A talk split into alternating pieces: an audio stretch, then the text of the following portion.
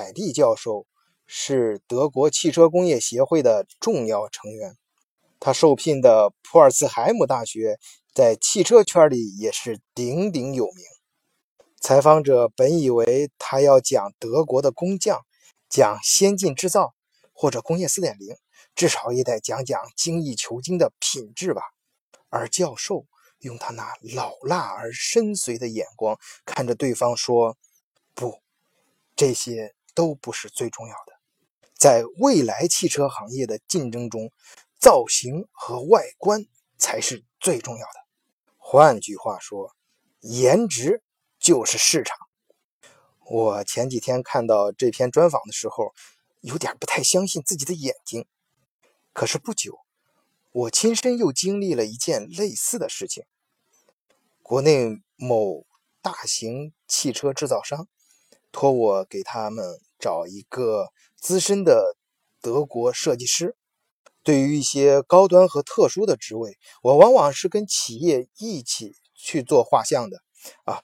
这个画像就是说，我跟企业的 HR 一起从业务的角度商量，找什么样的人，给出什么样的待遇。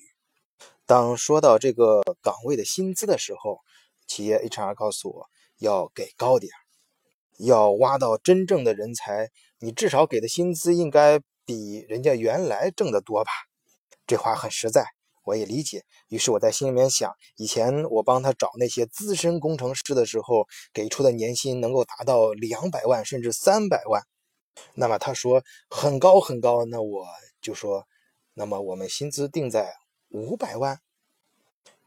我就看当时视频中对方的眉头就皱了起来。哎呀，我想。可能是这个薪资定的太高了吧？我正想改一改，给他说，要不我们二三百万或者一二百万，我帮你挖一挖。可是对方立马非常认真的告诉我，这个职位起价就是一千万。什么？一个汽车的外观设计师，居然年薪起价一千万？这两件事情拼在一起，让我对汽车行业中颜值的重要性有了新的认识和思考。换一个视角，也许世界大不一样。以德国视角，晚醉为你评说天下事。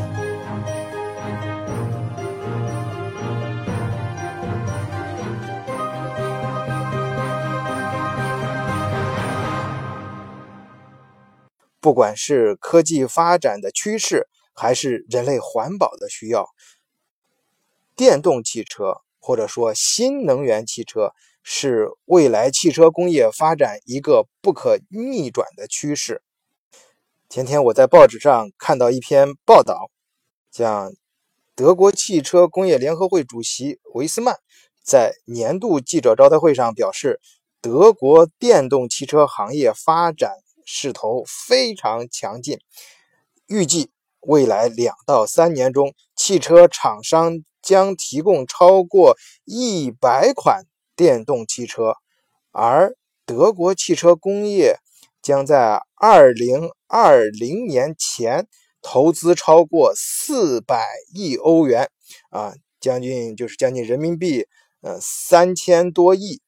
用于开发替代内燃机的驱动装置。我们注意看，这个讲话有两个重点内容：一是一百款，也就是说，要先把这个车型开发出来。两到三年的一百款，这个行业内部的人都知道这是一个什么概念啊？大家都知道。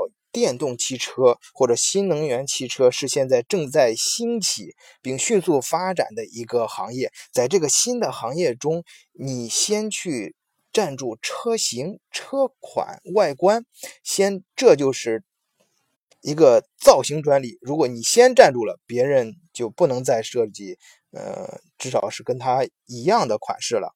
这一点，我想到一个朋友，他在呃宝马厂里面工作，他说呀。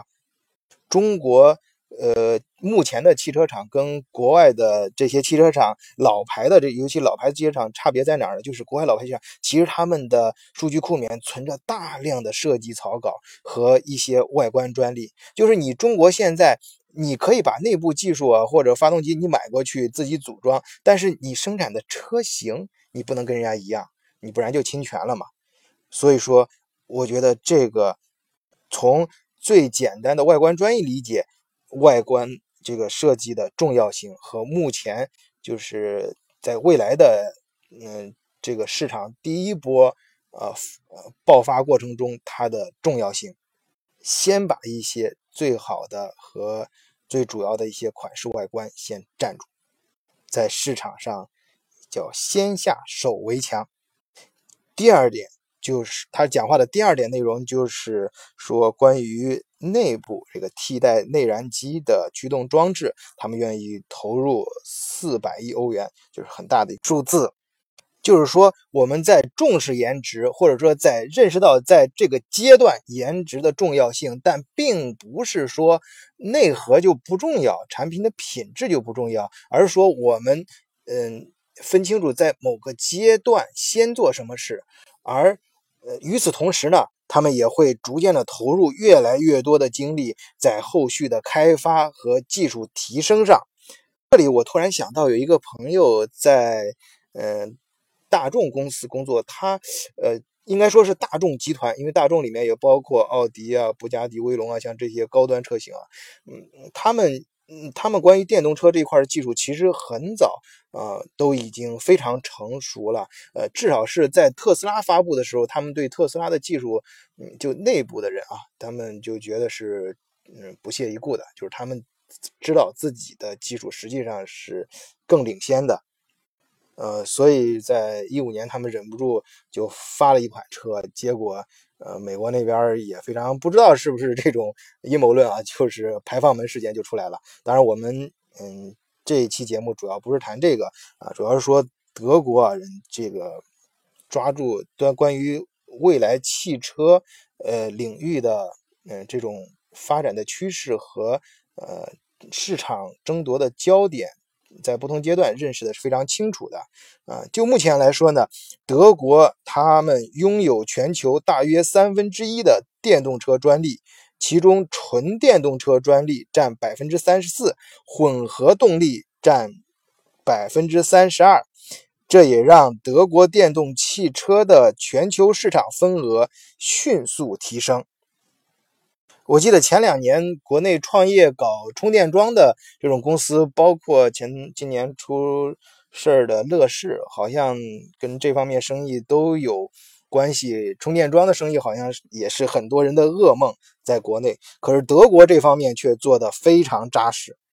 由于今年十一月份德国新登记的电动车就已经达到了四点八三万辆啊，比同期呢。去年同期增长了百分之一百一十六，就是涨了翻了一倍还多啊！德国，所以说德国就根据这个他们的用这个呃密度去安装充电桩，装了一点一万个公用的充电桩呃！就我自己，我至少是在麦当劳啊，在呃。车停车场里都见过，我想其他在德国生活的朋友也至少亲眼都能见过，而且不像，嗯，中国好像，呃，那个装被人占的那种形式，而是大家用的非常有秩序。其中有五百三十个是快速充电桩啊，在德国政府的大力推动下，预计二零一八年，也就是明年啊，普通的这种充电桩数量。将突破三万个，而快速充电的电桩呢，它的数量也有望增加到目前的五倍。当然，在政府方面也给出很多实实在在的一些扶持，比如说对于买车的人给车补啊。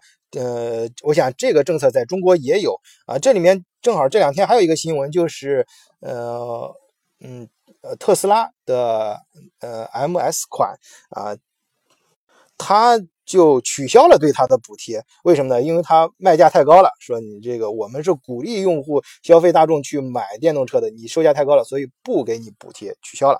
我们再回到开篇的那那个嗯采访啊，那个教授他也不是说我们就是颜值非常重要，那么好我们就做一个壳就好了啊，呃，那绝对不是这这么简单的意思。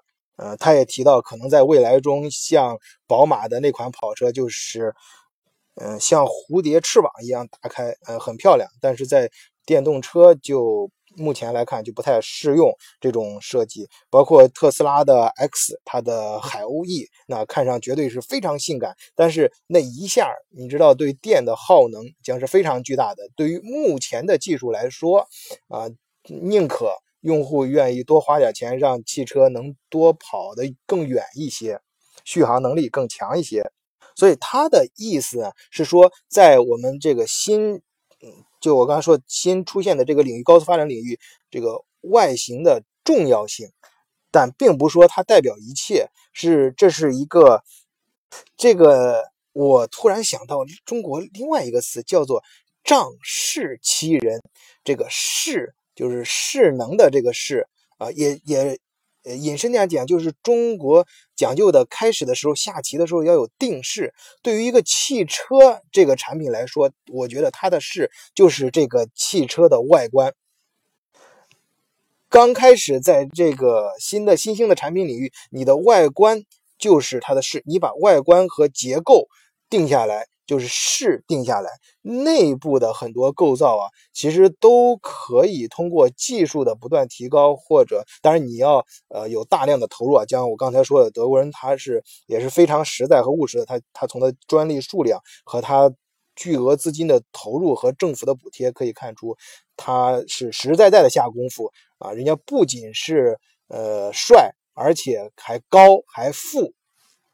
后来我们回想一下，我突然回想起来，在大在大街上跑的这种德国像中高端的车型，你像宝马、奔驰、奥迪，这是最常见的中高端，在德国最常见中高端车型。它确实它的外观看着比一般其他的车型要漂亮，至少要性感。你像宝马的这种肌肉感啊线条，还有呃奔驰的这种大气。啊，像奥迪的这种科技感，这从外观上一看就能吸引人。而后来我想，其实是人家很早，这工汽车厂发展的早嘛，人家很早这个汽车的外观，他就把这个外观专利给占住了啊。这个外观人设计出来了，你再设计车，你就呃，你就不能，至少不能跟人家一模一样了嘛。当然，这个外观是建立在他对内部汽车这种构造啊、这种原理的呃充分的理解下，他知道这样的车外观，这里面是可以安置的啊，那些呃内部的产品是可以呃更好的运转，但是。你可以想象它的重要性。现在新的一波又来了，汽车那内部改，由于这种新能源和电动汽车出来，那那比如说电池就不用放在头上，而放在汽车底盘就可以。那它的驱动装置和内部构造都不一样之后，它的外观也会做大大的改观。所以说，它会诞生出一批非常。呃，不一样，跟现在非常不一样的这种造型。那在这个新的市场领域里，德国人看得很清楚。第一步，我们就是要强调颜值，哎，就是要在两三年内至少给我开发，先开发出来一百款啊不一样的这种造型和外观专利，把这个未来的啊漂亮的外观先给我占住。这个。就能够让他的汽车继续在未来的行业里面继续的能够仗势欺人。这个势就是在一个生态中起结构性作用、起框架性作用的关键点。根据我在开篇提到我个人经历的那个例子，幸幸运的是，我们现在国内很多车厂也意识到了外观的重要性。所以说，我想未来的几年中，我们应该可以大饱眼福，去欣赏科技产品的同时，也可以享受它性感和超前的外观。好，谢谢大家，今天的节目就讲到这里，再见。